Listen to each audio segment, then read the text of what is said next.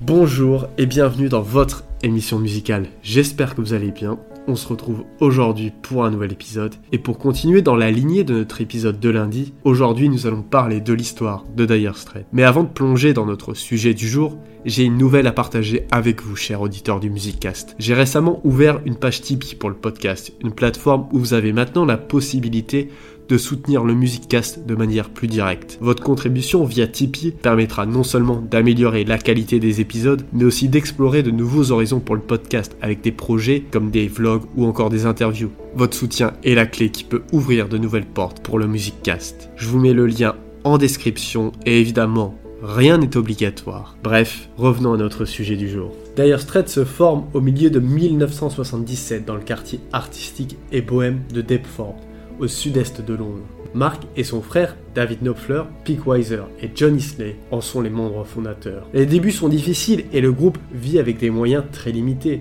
C'est cette situation qui influence le groupe initialement appelé The Cafe Racers. Mais le groupe va vite changer de nom. To be in dire straits peut en effet se traduire par être dans la dèche, avoir du mal à joindre les deux bouts ou être dans une situation désespérée. Ils choisissent ce patronyme peu encourageant pour conjurer le sort de leur pauvreté. Il confie une maquette au célèbre musicologue et à l'époque DJ vedette de Radio One, Charlie Gillette, qui la transmet au label Vertigo. Un premier 45 tours, Sultans of Swing, est publié en mai 1978 dans l'indifférence générale. L'album mis en boîte est néanmoins publié le mois suivant et obtient le même accueil. Par contre, Warner Bros. aux États-Unis en signe la distribution locale. Dire Straits le sort en octobre avec succès, Dire Straits parvenant à la deuxième place du Billboard. Par contre-coup, l'Angleterre découvre son trésor caché et Sultans of Swing et l'album y obtiennent une seconde chance. La presse s'en empare tardivement et l'album y a à son tour un succès commercial. Ignoré à sa sortie, Sultans of Swing était destiné à devenir l'un des morceaux les plus attendus en concert tout au long de la carrière du groupe. Le toucher délié et la sonorité claire du guitariste impressionnent ses contemporains. Bob Dylan lui-même en est premier lieu qui invite Knopfler et son batteur à participer à l'enregistrement au studio. Can play the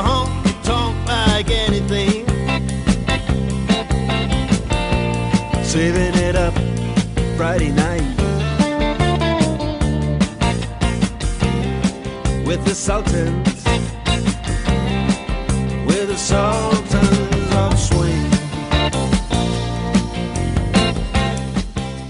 Malgré l'insuccès du single suivant en juillet 1979, Lady Whiter, le deuxième album, communiqué, en juin aux États-Unis puis en août en Angleterre, copie conforme du premier obtient un succès identique.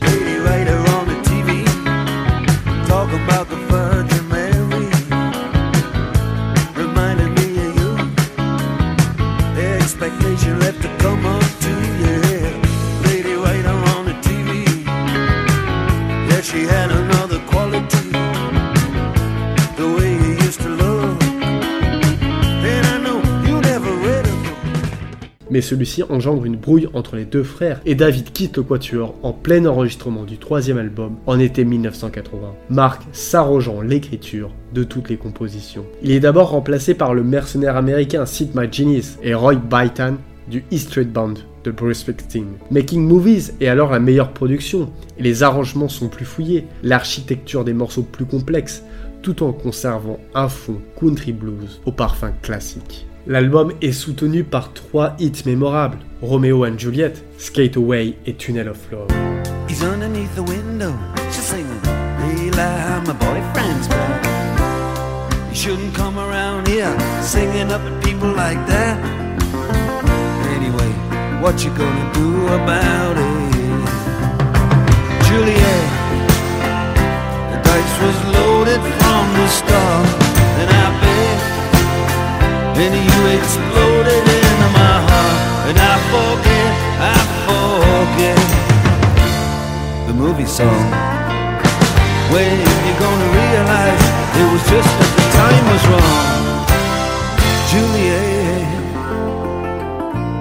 Perfectionniste, Mark Knopfler remanie encore son entourage car c'est bien lui le patron du groupe. Mac est remplacé par un autre américain, All Indes, tandis que le claviériste Alan Clark s'installe. Dire Straits livre en été 1982 le très abouti Love Over Gold, qui débute en fanfare avec Telegraph Road et se poursuit avec l'hispanisant Private Investigation. La recette est maintenant éprouvée, longue mélopée avec une légère introduction à l'orgue et des délicates pointes de piano censées créer une atmosphère mystérieuse, puis l'entrée de la guitare acérée et de la voix passe-partout du guitariste. Et enfin, des changements de tempo tout au long du morceau. Le talent de narrateur de Mark Knopfler est salué comme l'égal d'un Springsteen ou d'un Dylan, dont il produit même l'album Infidels l'année suivante.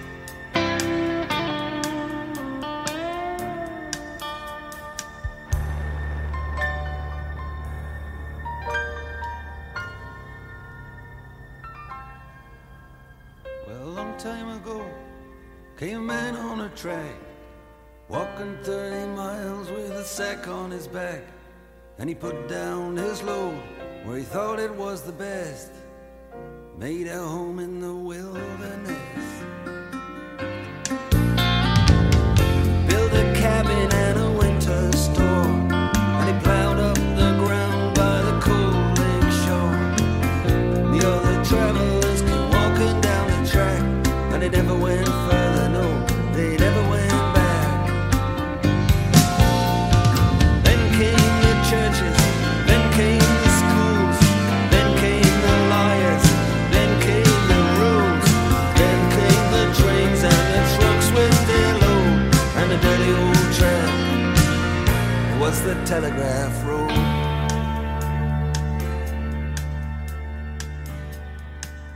L'homme à la Stratocaster rouge et à l'éternel bandana se lance alors avec succès encore dans des projets parallèles. Le cinéma fait appel à lui et il compose dans la foulée les musiques des films Local Hero, Comfort and Joy et Cal. Avant une grande tournée mondiale, Knopfler fait une nouvelle fois le ménage, remplaçant une première fois Pick Weiser par Yomar Amkim, puis le vétéran Terry Williams. L'inévitable D'où l'album live Alchemy en est le témoignage en mars 1984, garantie authentique, sans enregistrement additionnel. Jamais satisfait, Knopfler opère un nouveau changement avec la découverte du multi-instrumentiste Guy Fletcher. Renouvellement bénéfique, car l'étape suivante fait d'un Dire Straits estimé, bien intégré au paysage musical ambiant, à un groupe immensément populaire, pourvoyeur de stades complets et énorme vendeur de disques. L'enregistrement du cinquième album, Brothers in Arms, débute au studio Air à Montserrat, pendant lesquels d'ultimes retouches sont opérées. Jack Sony, un autre américain remplaçant Lindes, et le batteur de jazz rock Omar Hakim,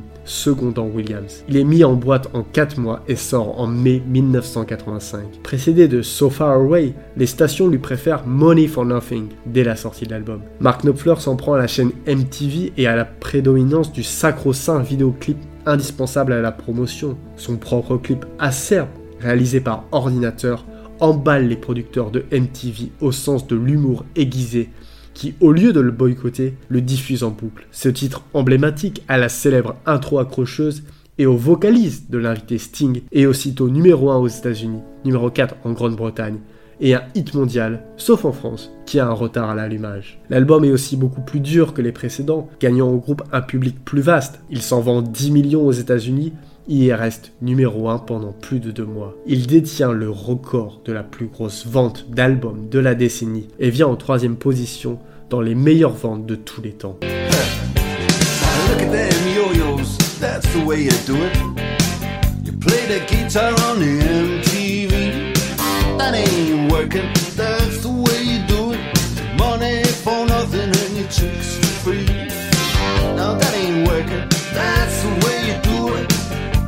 tell you.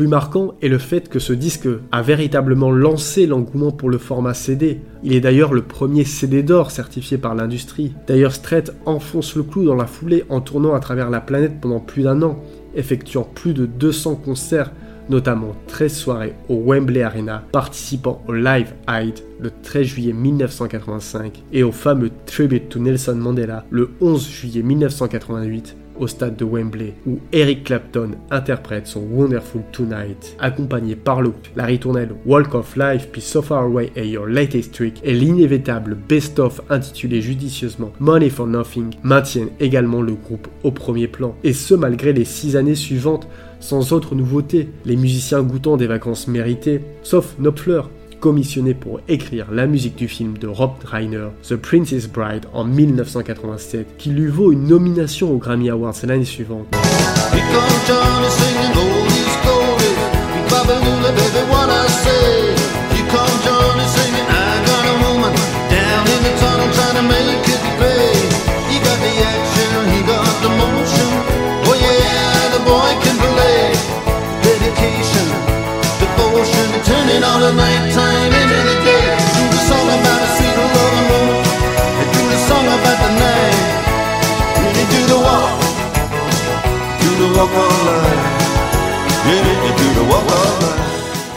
Les fans craignent pour leur groupe favori lorsqu'en 1990, Mark Knopfler et Guy Fletcher forment le projet parallèle éphémère The Nothing Hillbillies et que John Isley sort son deuxième album solo de bassiste. Le monde est rassuré en été 1991 lorsque Jeff Porcaro, le batteur de Toto, est appelé en renfort et que sort le single Calling Elvis, qui devance d'un mois le très attendu On Every Street. On Every Street est aussitôt numéro 1 en Grande-Bretagne, mais le soufflet retombe rapidement, malgré un petit million de copies vendues aux États-Unis. En effet, l'album est recueilli comme un ratage complet par les critiques et cet ultime album de Dire Straits laisse toujours un goût amer à ses admirateurs depuis 13 ans.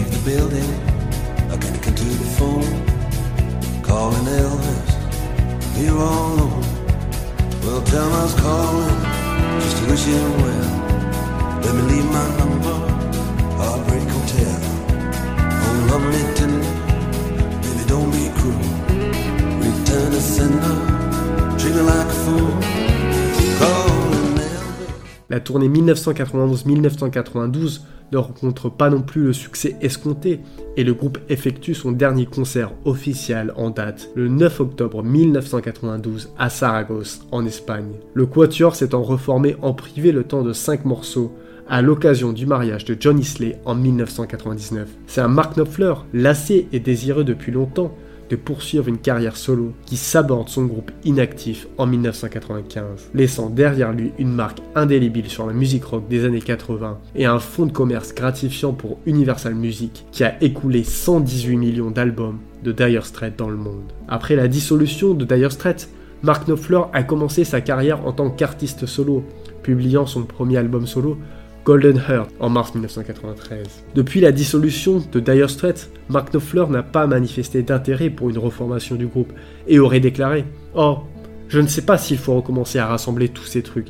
Je ne le ferai que pour une œuvre de charité. Je suis heureux d'avoir vécu tout cela.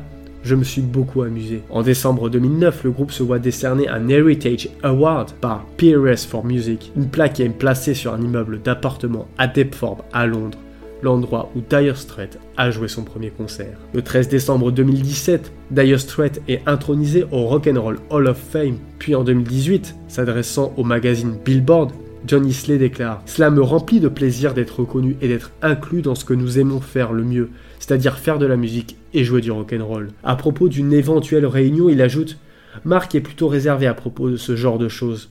Nous avons parlé de l'intronisation et il a juste dit Oh, c'est bien. Je pense qu'il serait important que Marc et moi soyons présents.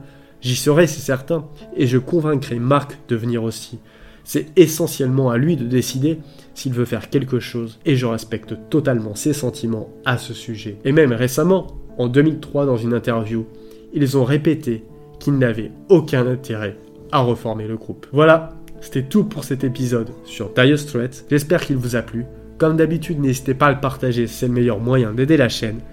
En attendant, moi je vous dis à lundi pour un nouvel épisode.